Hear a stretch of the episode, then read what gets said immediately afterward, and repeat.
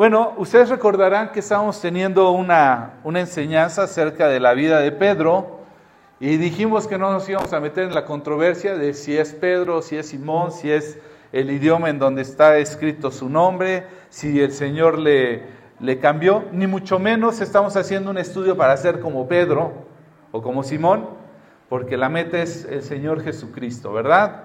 Eh, les comenté que yo estaba utilizando una, una Biblia con una nueva versión internacional y que íbamos a estar tomando muchas referencias. Para quienes no estuvieron con nosotros la semana pasada, que iniciamos la primera parte de este, de este estudio, de esta palabra, les venía comentando que era una especie de paralelo tratando de representar la vida de Simón como su primera etapa en este ejercicio nada más para hacerlo eh, didáctico y la vida de Pedro como digamos un momento ya eh, transformado por el poder de Dios, ¿verdad? Entonces vamos a estar haciendo este paralelismo basado en una carta que él mismo escribe, la segunda carta de Pedro. En el capítulo 1 tú recordarás que tenemos del versículo 1 al 8, básicamente el, centro de esta enseñanza. Bueno, hasta el 11, hasta el 11, pero del 5, del 5 al, al 7, del 5 al 7 estamos desarrollando siete, siete cualidades que dice aquí Pedro que debemos de agregar a la fe. Lo que sucede es que muchas veces venimos al conocimiento del Señor Jesucristo, venimos por un acto de fe, Venimos con fe de que Dios va a obrar en nuestras vidas, pero Pedro nos aconseja añadir siete cosas, siete cualidades, y voy a darle lectura básicamente del versículo 1 al 4 primero y luego nos vamos a seguir un poquito más adelante. Entonces quiero que vayas conmigo, segunda carta de Pedro. Recordarás la semana pasada lo que estuvimos haciendo fue eh, ir tomando algunos pasajes que nos reflejaran eh, cuál era la, actitud y la, manera de conducirse de Pedro y cómo Dios fue obrando en él de tal forma que fue trayendo una transformación, ¿verdad? Entonces vamos a seguir haciendo esto, ten algo con qué anotar. Te recuerdo que aparte de la transmisión compartimos este, el audio por el, el canal de Spotify, por si quieres con tiempo tomar las referencias y leer un poquito más de la escritura, ¿verdad? Entonces vayan conmigo, primera, segunda carta de Pedro, capítulo 1, versículo 1. Vamos a leer, dice Simón Pedro, siervo y apóstol de Jesucristo, a los que por la justicia de nuestro Dios y Salvador Jesucristo han recibido una fe tan preciosa como la nuestra. Ahí está, los que hemos recibido una fe. Dice que abunde en ustedes la gracia y la paz por medio del conocimiento que tienen de Dios y de, nuestro, y de Jesús nuestro Señor. Entonces, el deseo de, Pedro es que abunde en nosotros gracia y paz, pero por medio de algo, no nada más el puro misticismo de traer fe, sino por el conocimiento que tengamos de Dios y de Jesús nuestro Señor. ¿Ok? Versículo 3 dice, su divino poder al darnos conocimiento de aquel que nos llamó por su propia gloria y potencia, nos ha concedido todas las cosas que necesitamos para vivir como Dios manda. El propósito es que tengamos conciencia que Dios nos ha dado todo para poder vivir como Él manda. ¿Ok? Versículo 4 dice, así Dios nos ha entregado sus preciosas y magníficas promesas para que ustedes, luego de escapar de la corrupción que haya en el mundo debido a los malos deseos, lleguen a tener parte en la naturaleza divina. ¿Ok? ¿Qué dice el versículo 4? Bueno, que Dios nos ha dado promesas y que son preciosas y magníficas con un propósito. ¿Cuál es este propósito? Que después de que, de que hayamos huido, escapado de la corrupción que hay en este mundo, lleguemos a tener parte con la naturaleza divina. Dios desea que tú y yo tengamos parte así como es Él, podamos ser nosotros, ¿de acuerdo? Versículo 5 dice, precisamente por eso, esfuércense por añadir a su fe virtud, a su virtud de entendimiento, al entendimiento dominio propio, y al dominio propio constancia, a la constancia devoción a Dios, a la devoción a Dios afecto fraternal y al afecto fraternal amor.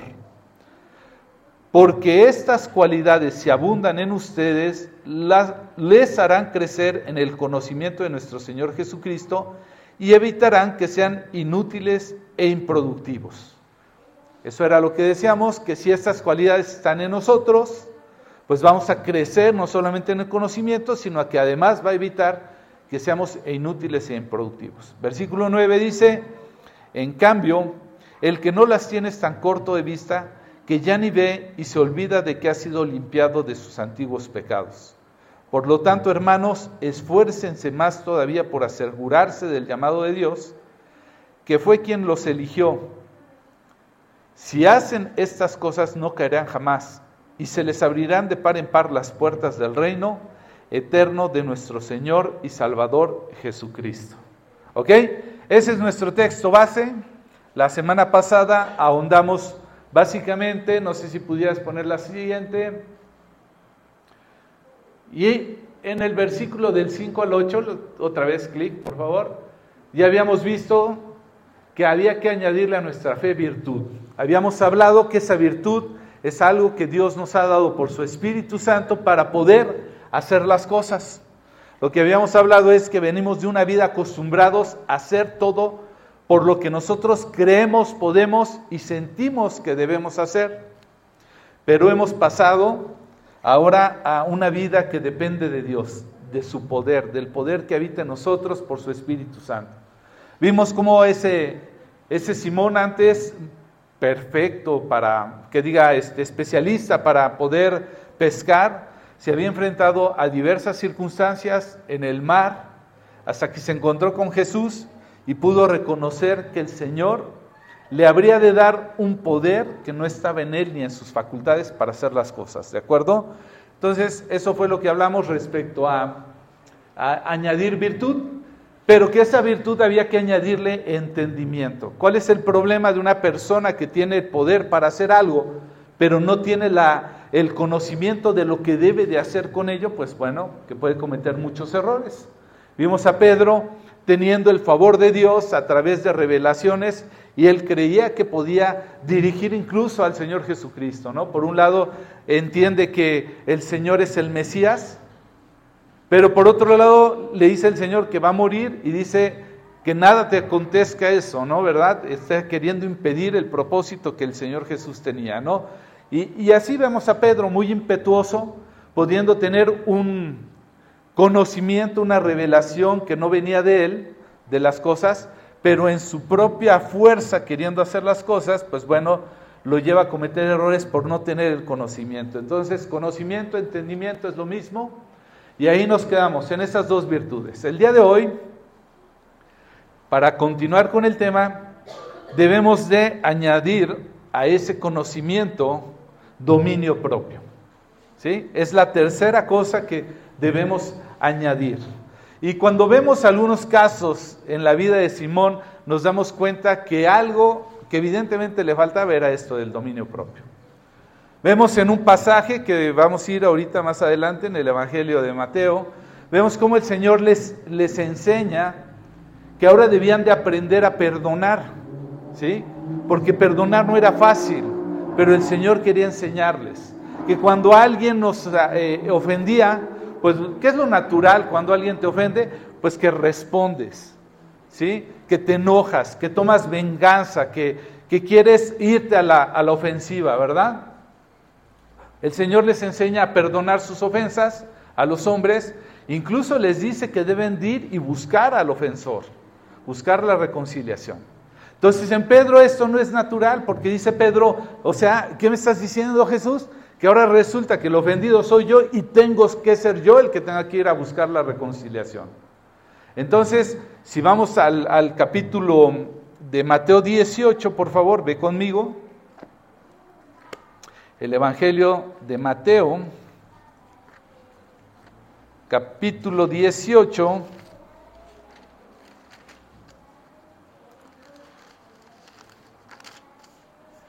Y vamos a encontrar eh,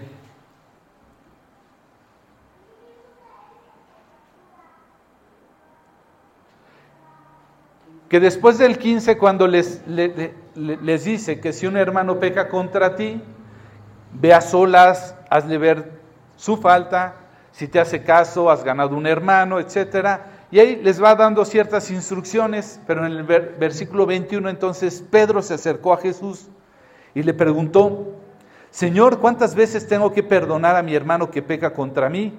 ¿Hasta siete veces?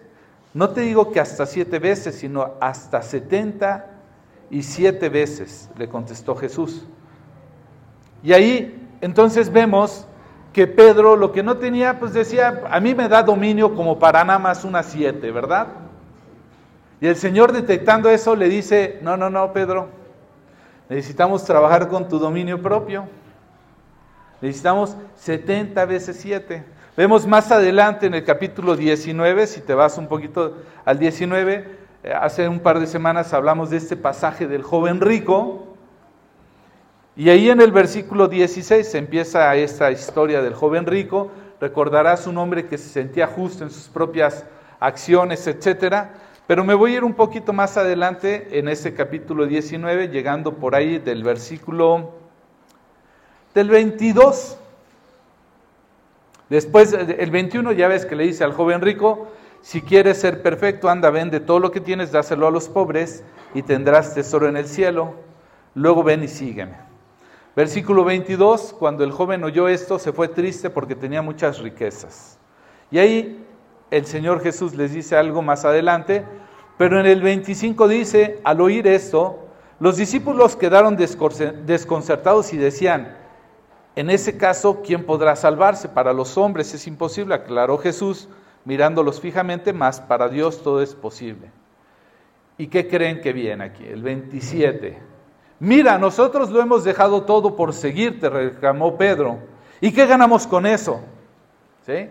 Ahí vemos ese Pedro queriendo aparecer en acción, reclamando. Tenía un espíritu competitivo, así como comparándose con el joven rico, nosotros sí lo hicimos. ¿Qué hay de nosotros, Señor? Ay, perdón, ya le pegué aquí a los micrófonos. Además, les voy a enseñar mi playera, me la traje, se los prometí. Mi playerita, para los que saben inglés, les traducen a los que, a los que no saben. Dice advertencia pastoral. Dice, cualquier cosa que hagas o digas puede ser usada en un sermón. Así es que ya saben. Perdón, por el anuncio. Entonces, como te decía, este Pedro que siempre andaba compitiendo, se comparó con el, con el joven rico, luego, luego, le gustaba verse bien, le gustaba que lo miraran como él había hecho lo que Jesús decía. Yo ya he dado todo, ¿qué recompensa hay para nosotros? Pero pues vemos que el Señor, de alguna manera, le está diciendo, cálmate Pedro, cálmate. Entonces, ¿Cómo podemos ver a este Pedro perder el dominio propio? Primero, en el primer ejemplo, básicamente el, Señor le está demostrando que cuando se trata de perdonar, no hay límite. ¿De acuerdo? Se necesita dominio propio.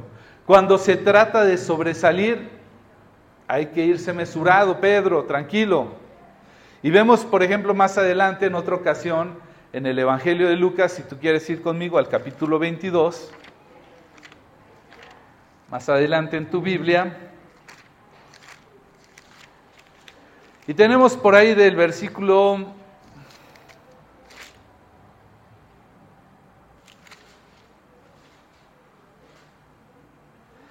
Aquí está, cuando el Señor está este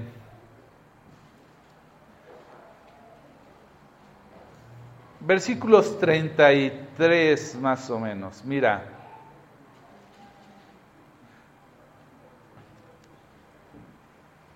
El pasaje, vamos un poquito más a, anteriormente, el Señor acaba de tener la última cena con él, con los discípulos, em, les da algunas instrucciones y, les dice en el versículo 25, Jesús les dijo, los reyes de las naciones oprimen a sus súbditos, a los que ejercen autoridad sobre ellos y llaman a sí mismos y se llaman a sí mismos benefactores. Y ahí empieza una conversación con ellos y ya más adelante en el 29 le dice, por eso yo mismo les concedo un reino, así como mi Padre me lo concedió a mí, versículo 30, para que coman y beban en mi mesa y en mi reino y se sienten en tronos para juzgar a las doce tribus. Versículo 31, Simón, Simón, mira que Satanás me ha pedido, que, me, me ha pedido para zarandearlos a ustedes como si fueran trigo, pero yo he orado a ti, he orado por ti para que no falle tu fe. Y tú, cuando te hayas vuelto a mí, fortalece a tus hermanos. Versículo 33. Señor, respondió Pedro, estoy dispuesto a ir contigo, eh, contigo tanto a la cárcel como a la muerte. Ese Pedro no se detenía. No, sí, bien valiente. Y dice el, el 34, Pedro, te digo que hoy mismo, antes de que cante el gallo, tres veces negarás que me conoces. Ese Pedro estaba bien valiente. Ese no había que lo detuviera nada, era impulsivo, respuestas muy rápidas. Eh, yo no sé si alguna vez te has identificado con ese Pedro, que también somos rápidos para contestar, para enojarnos, para buscar nuestro propio provecho. Perdemos el, perdemos el dominio propio. ¿Cómo es una persona que pierde el dominio propio? Es una persona que pierde la cabeza rápidamente, que le ganan las vísceras y que entonces actúa antes de pensar, ¿cierto? Entonces muchos de nosotros terminamos después lamentándonos. Hubiéramos preferido habernos detenido antes de mandar un mensaje, de haber hecho una llamada, de haber hecho un comentario. ¿Sí? ¿Cuántas veces hubiéramos querido no dejar salir de nuestra boca ciertas cosas? Eh, somos prontos, igual que Pedro. Bueno, a él le falta dominio propio. En otras versiones dice templanza. Y no muchos después podemos ver cómo el mismo Pedro niega al Señor y mostrando una vez más que no estaba ni listo ni para ir a la cárcel, ni mucho menos para morir con el Señor, ¿verdad? Sin embargo, Dios hace una obra en él. Si tú y yo vamos al capítulo 4 del libro de los Hechos, ahora vamos a ver a este hombre transformado. En el capítulo 4 Básicamente Pedro está ante el consejo con Juan. Recordarás que en el capítulo 3 habíamos leído que él había sanado junto con Juan a un hombre que estaba en una, en una puerta del templo. Entonces, pero en este capítulo 4 vemos a Pedro que, ¿dónde está? Pues ahora está en la cárcel, ahora está detenido. ¿Sí? Es un hombre muy diferente, un hombre que es lleno del Espíritu Santo, que ahora ya tiene conocimiento, tiene entendimiento, pero además tiene dominio propio, porque ahora puede hablar delante de los líderes sin hacerse el valentón, sin hacerse el prepotente, y, ya no deja que su impulsividad de alguna forma le, le, llevara a negar al Señor Jesús, ¿verdad? Ahora está bajo amenaza de los líderes, tú puedes leer el versículo, el, capítulo 4 conmigo y vámonos al versículo 10 y Al 13, El 13 dice, los gobernantes al ver la osadía con la que hablaban Pedro y Juan, al darse cuenta que eran gente sin estudios ni preparación, quedaron asombrados y reconocieron que habían estado con Jesús. Además, como vieron que los acompañaba el hombre que había sido sanado, no tenían nada que alegar. Así que les mandaron que se arrepintieran. Eh, les mandaron que se retiraran, perdón, del consejo y se pusieron a deliberar entre sí. ¿Qué vamos a hacer con estos sujetos? Es un hecho que por medio de ellos ha ocurrido un milagro evidente. Todos los que viven en Jerusalén lo saben y no podemos negarlo. Versículo 17 dice, pero para evitar que este asunto siga divulgándose entre la gente, vamos a amenazarlos para que no vuelvan a hablar de ese nombre a nadie. Los llamaron y les ordenaron determinadamente que dejaran de hablar y enseñar acerca del nombre de Jesús. Pero Pedro y Juan replicaron, ¿es justo delante de Dios obedecerlos a ustedes en vez de obedecerlo a Él? Júzguenlo ustedes mismos. Entonces ahí lo que estamos viendo es que Él ya tiene dominio propio. Ya no tenía ningún temor, ya no era su propio valor, era el valor de estar lleno del Espíritu Santo del Señor. Y como lo vamos a ver cuando más adelante los dejan ir, ellos se van, dice el versículo 23, al quedar libres, Pedro y Juan volvieron a los suyos y les relataron todo lo que les habían dicho los jefes y sacerdotes y los ancianos. Cuando lo oyeron, alzaron unánimes la voz en oración a Dios y empezaron a orar. Y me voy a soltar un poquito la oración y ve conmigo más adelante, eh, en el versículo 31, dice, después de haber orado, tembló el lugar en que estaban reunidos, todos fueron llenos del Espíritu Santo y proclamaron la palabra de Dios sin temor alguno. Y entonces tenemos un Pedro que ya sabe contenerse, que ahora ya sabe que el remedio es ir a buscar a Dios en oración, llenarse del Espíritu Santo, que no es en sus propias fuerzas. Más adelante seguimos capítulo 5 del libro de los Hechos, por ahí del versículo 17. Dice, el sumo sacerdote y todos sus partidarios que pertenecían a la secta de los seduceos, saduceos, perdón, se llenaron de envidia, entonces arrestaron a, a los apóstoles y los metieron en la cárcel común. ¿Por qué los arrestan otra vez? Pues porque ellos siguen haciendo sanidades del versículo 12 al 16. Ahí relata que ellos siguen hablando en el nombre del Señor Jesús, siguen haciendo varias sanidades. Versículo 15 menciona, era tal la multitud de los hombres y mujeres que hasta sacaban a los enfermos de las plazas y los ponían eh, en colchonetas y camillas para que al pasar Pedro, por lo menos la sombra cayera sobre alguno de ellos pues están haciendo mucho, eh, muchos milagros y sanidades, entonces otra vez los este, principales, los, el sumo sacerdote y sus partidarios, los encuentran, entonces versículo 18 dice, entonces arrestaron a los apóstoles y los metieron en la cárcel común, pero en la noche un ángel abrió las puertas de la cárcel y los sacó. Vayan, les dijo, preséntense en el templo y comuniquen al pueblo todo el mensaje de vida. Entonces tenemos este Pedro otra vez en el capítulo 5, ahora ya después de estas sanidades, después de esta liberación, que se mete en problemas porque no le gusta a los principales, y si nos vamos más adelante, versículos del 24, al oírlo el capitán de la guardia del templo y los jefes de los sacerdotes se quedaron perplejos preguntándose en qué terminaría todo esto. En eso se presentó alguien que les informó, miren, los hombres que ustedes metieron en la cárcel están en el templo y siguen enseñando al pueblo. Fue entonces el capitán con sus guardias y trajo a los apóstoles sin recurrir a la fuerza, porque temían ser apedreados por la gente.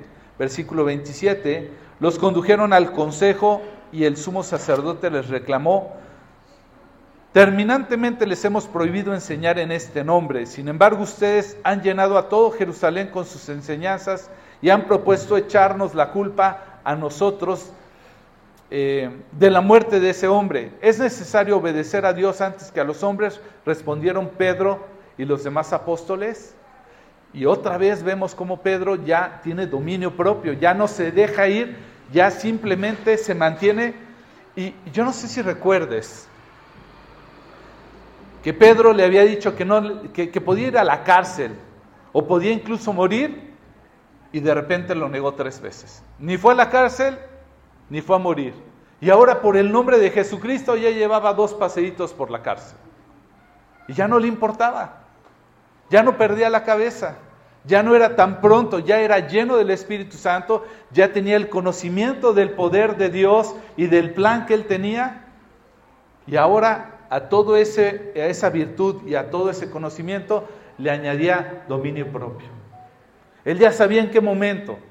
¿Recuerdas que cuando él, eh, llegó una criada y fue y les dijo, ah, ese, ese estuvo con él, y hasta de miedo lo negó? Ella había temblado hasta, digo, nada más por dar un poquito de contexto, ¿sabes de qué iba a servir el testimonio de una mujer en los tiempos judíos? de muy poco. De una criada, mucho menos. El testimonio de una mujer criada era suficiente para que Pedro templara. Ahora estaba delante del sumo sacerdote, de los principales, y no le importaba. Ya lo habían metido a la primera vez a la cárcel con una buena calentadita. Salió, siguió predicando el nombre del Señor Jesucristo, lo vuelven a meter una segunda vez y él dice, pues ¿qué es lo mejor? Obedecer a ustedes, obedecer a Dios. El hombre, sin perder la cabeza, sabiendo ahora sí quién lo respaldaba, ante las máximas autoridades, ahora es rápido para perdonar. ¿Por qué? Porque puede entender que sus agresores, que sus enemigos, no conocen el plan de Dios. ¿De acuerdo? Entonces, Pedro ha añadido dominio propio a su caminar. La siguiente cosa, si Dios nos permite, y no sé cuánto tiempo llevamos, este, ¿cuánto tiempo llevará? Media hora. Yo creo que sí me da eh, unos minutos. La siguiente cosa que podemos ver para continuar con esta enseñanza es que al entendimiento añadió dominio propio y al dominio propio constancia. En otras versiones se maneja como templanza, perdón, este, como paciencia o como perseverancia.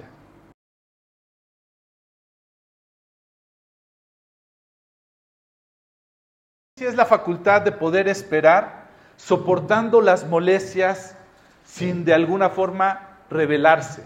Es decir, saber aguantar. Tenía dominio propio, pero el dominio propio tenía que pasar por la paciencia. Si nosotros vamos a conocer de estas actitudes de Pedro, vamos al Evangelio de Mateo, nuevamente capítulo 26.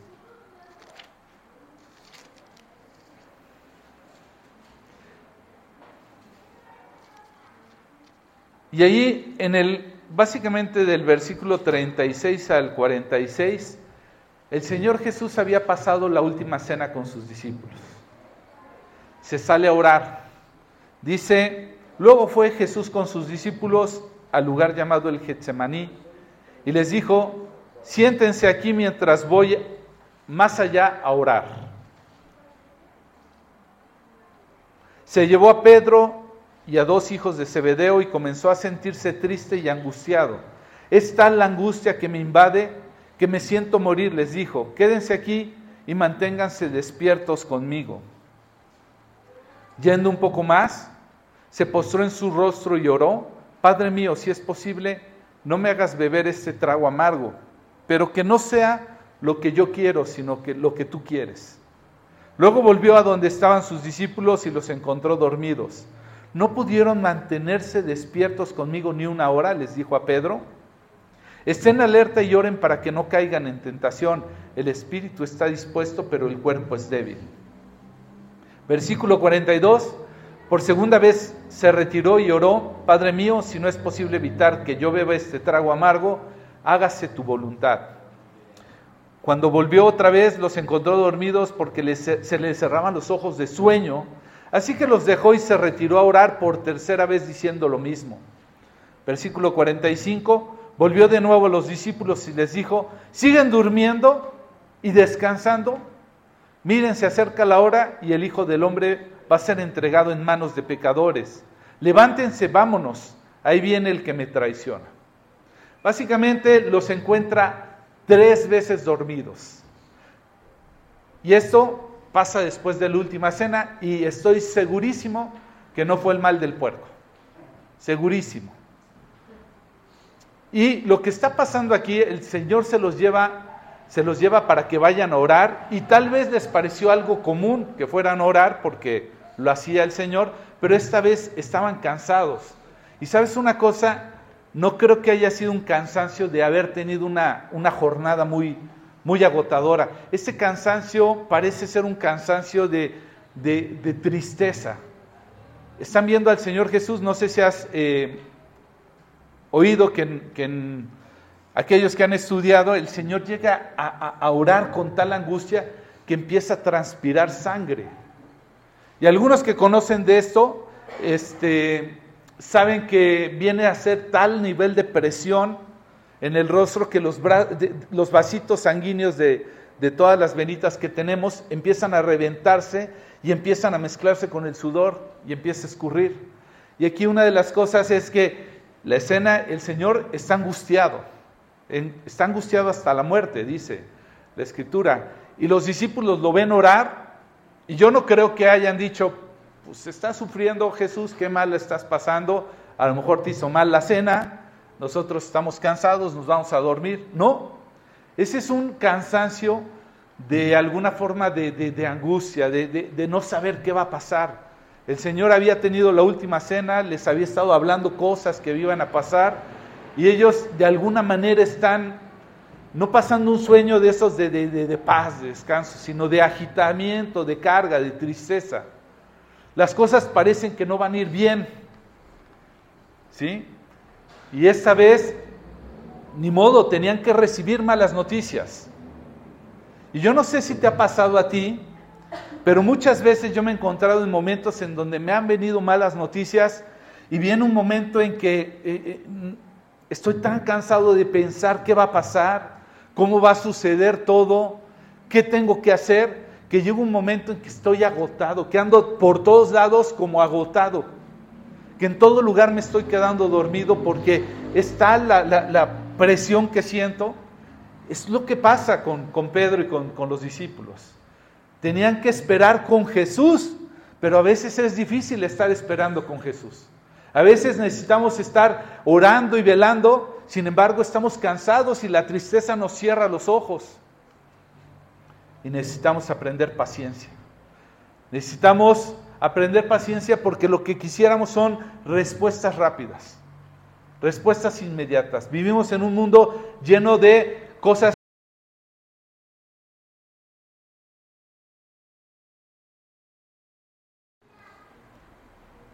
Los tiempos del Señor no son nuestros tiempos, es lo que dice la Escritura. Y nosotros no vamos a poderle marcar el tiempo al Señor. Vamos a requerir de paciencia. Sin embargo, este Pedro que no sabe esperar, lo podemos ver ahora en el libro de los Hechos, ahí mismo donde estamos en el capítulo 5.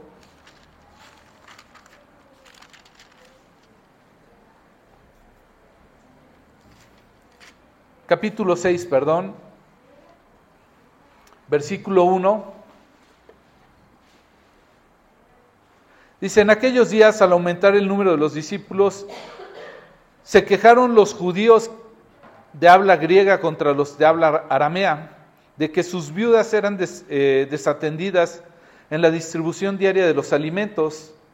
Así que los doce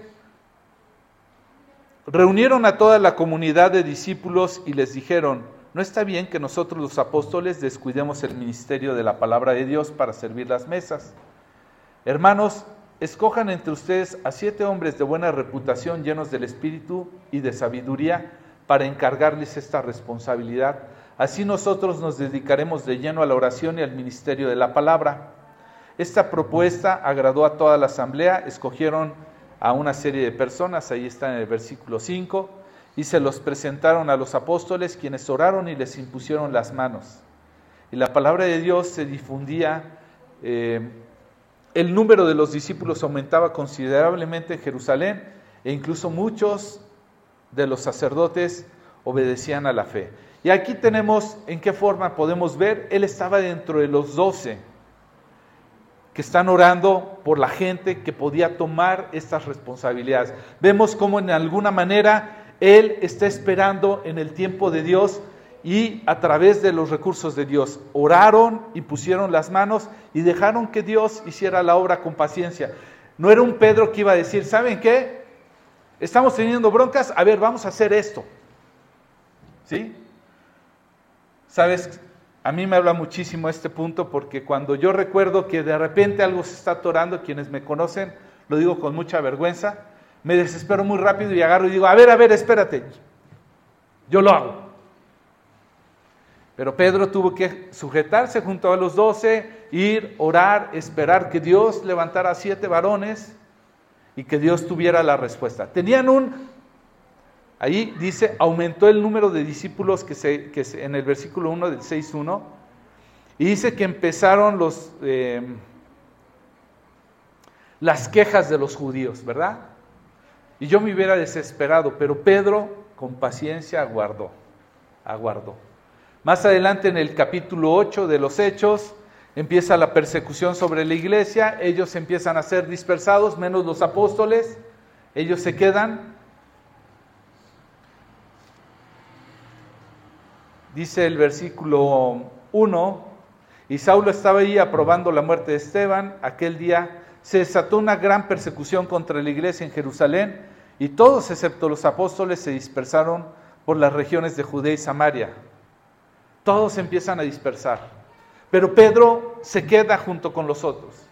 Pedro ahora ya sabe que tiene dominio propio y que ese dominio propio lo tiene que llevar a esperar, a que Dios se manifieste. Se queda con los doce y empiezan a esperar que Dios traiga una respuesta para esa situación. Él se pudo haber afligido porque aquellos que empezaban a tener como sus ovejas iban a padecer, iban a sufrir, sin embargo con paciencia espera la respuesta de Dios. Entonces, Pedro, al igual que los discípulos, se esperan, esperan los tiempos de Dios. Y en la carta a los romanos, más adelante en el capítulo 5, versículo 3,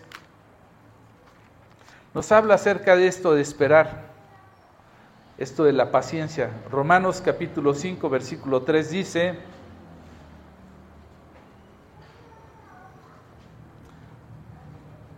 Voy a leer el 2 para darles contexto. Dice, también por medio de Él y mediante la fe, está hablando de Jesucristo, tenemos acceso a la gracia en la cual nos mantenemos firmes. Así que nos regocijamos en la esperanza de alcanzar la gloria de Dios. Y no solo esto, sino que también en nuestros sufrimientos. Porque sabemos que el sufrimiento produce perseverancia. La perseverancia entereza de carácter. Y la entereza de carácter, esperanza. Dios trabaja un proceso. A nadie nos gusta. Muchos Pedros que llegamos a la iglesia de repente decimos, bueno, yo lo que quiero y estoy buscando pastores es que me hagas una oración milagrosa, que simplemente enderece mi vida, enderece todo lo que yo he hecho por muchos años, pero en un segundo. Pero entonces viene este, este trato, este proceso que el Señor marca aquí.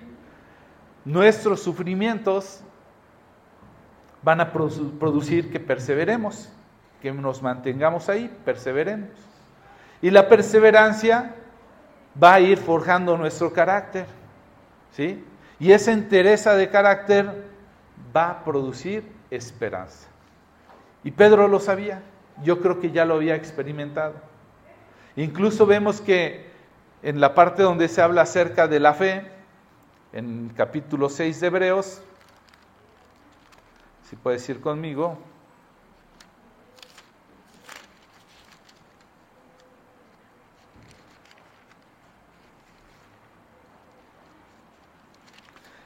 Capítulo 6, perdón, dije, eh, era el 11 donde se habla de la fe. Capítulo 6, es correcto, en el versículo 12, se nos anima que no seamos perezosos, más bien imitemos a quienes por su fe y paciencia heredaron la las promesas del Señor. Entonces, no va a haber algo que podamos brincarnos. Dios va a tener su tiempo, va a tener su proceso en cada uno de nosotros. No se trata nada más de tener dominio propio, sino que además de dominio propio, pues necesitamos esperar. El dominio propio sin esperar, ¿sabes qué va a producir una persona como cuando estás conteniendo a alguien que nada más lo estás atando? Y que tantito lo sueltas y a la primera va a salir y va a hacer todo lo que no, lo que no este, pudo hacer en el momento. La esperanza lo que va a hacer va a enfriar las cosas, va a bajarle los humos al asunto y te das cuenta. ¿Qué sucede? Que muchas veces de nosotros al ir a orar en la presencia de Dios, de repente no sé si te has dado cuenta que entras con una serie de oraciones, de oraciones, y conforme pasa el tiempo y Dios no va respondiendo, tu oración va cambiando. Entran dos voluntades y con el paso del tiempo sale una, así como el Señor Jesús dijo, Señor, si no puedo pasar de mí esta copa, que no se haga mi voluntad, sino la tuya. Eso es lo que produce la paciencia. Lo que va a producir en ti y en mí es que finalmente se venga una sola voluntad unida, la tuya y la del Señor. Yo no sé, quienes hemos sido padres, con esto voy a terminar, quienes hemos sido padres hemos experimentado lo que es que un hijo te haga una rabieta por algo. ¿Hay aquí alguien que haya vivido eso? ¿No? Sí, hay varios. Pasen por favor a la escuela para padres, les vamos a enseñar cómo pastorear el corazón de sus hijos. No es cierto, la verdad es que quienes hemos tenido ese, esos episodios, además parece que te los hacen en el momento indicado. ¿eh? algunas de mis hijas ahí delante de su abuelita, que su abuelita, bueno, puede armar una revolución ahí enfrente. Y que quiero esto, y que quiero esto. ¿Has tenido la experiencia de tener un berrinche? Lo quiero, lo quiero ahora. Perdiendo todo el dominio propio de tu hijo. ¿Qué pasaría si tú inmediatamente respondes a su petición? ¿Se va a calmar? Sí, sí, posiblemente. ¿Cuánto va a durar? Pues en tanto se le ocurre la siguiente, ¿verdad?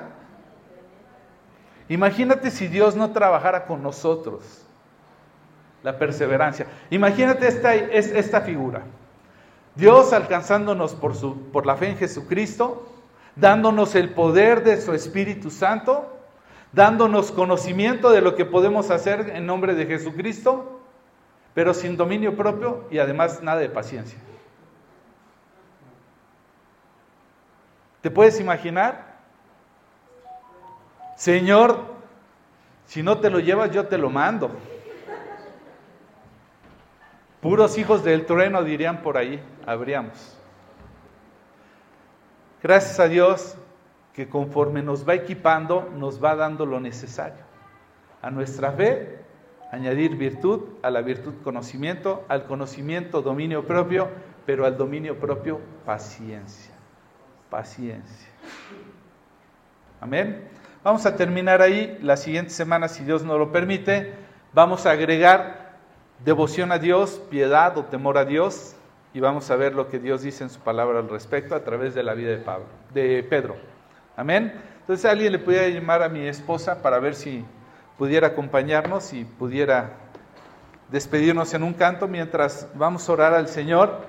Yo no sé, te voy a platicar que cuando mi hija estaba, una de mis hijas estaba muy pequeñita, y bueno, lo procuramos con las tres, pero mayormente había la historia de una de ellas. Ella muy pequeñita perdía el control, tenía un carácter, tiene un carácter bastante fuerte. Y una de las cosas que aprendimos es que alguien nos sugirió que la pusiéramos en el sillón y le dijéramos, no te vas a parar de aquí, te vas a tomar tus manitas y no te vas a parar de aquí hasta que ores a Dios pidiéndole que te dé dominio propio. Y ahí ejercíamos dominio propio y paciencia. Y estaba mi hija, y no quiero, y, y se revolcaba y se retorcía, y no te paras de ahí hasta que no le pidas a Dios dominio propio. Y pasaban a veces horas y estaba ahí y se quedaba y se iba a bajar, ¡Ey! No te paras de ahí hasta que pidas a Dios. Y ya después llorando, Dios, mame dominio propio.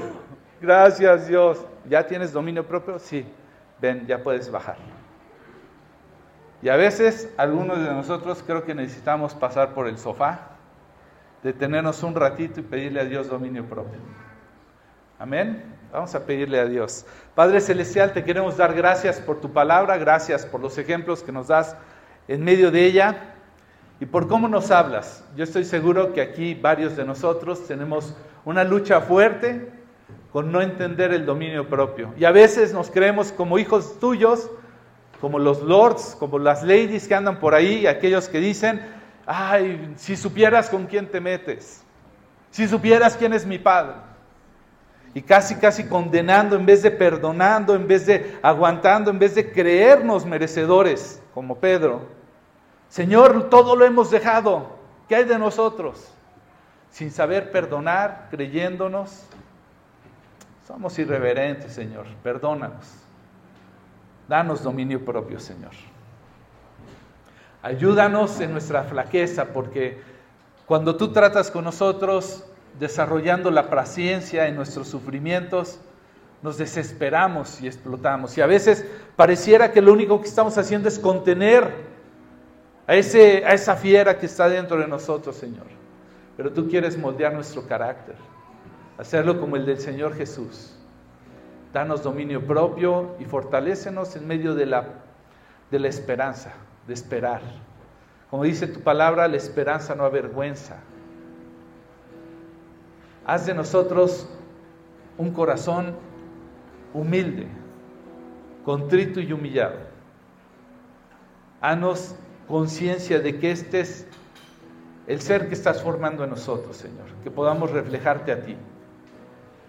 Trabaje nosotros, Padre, para ser igual que Jesús. En el nombre de nuestro Señor Jesucristo te lo pedimos.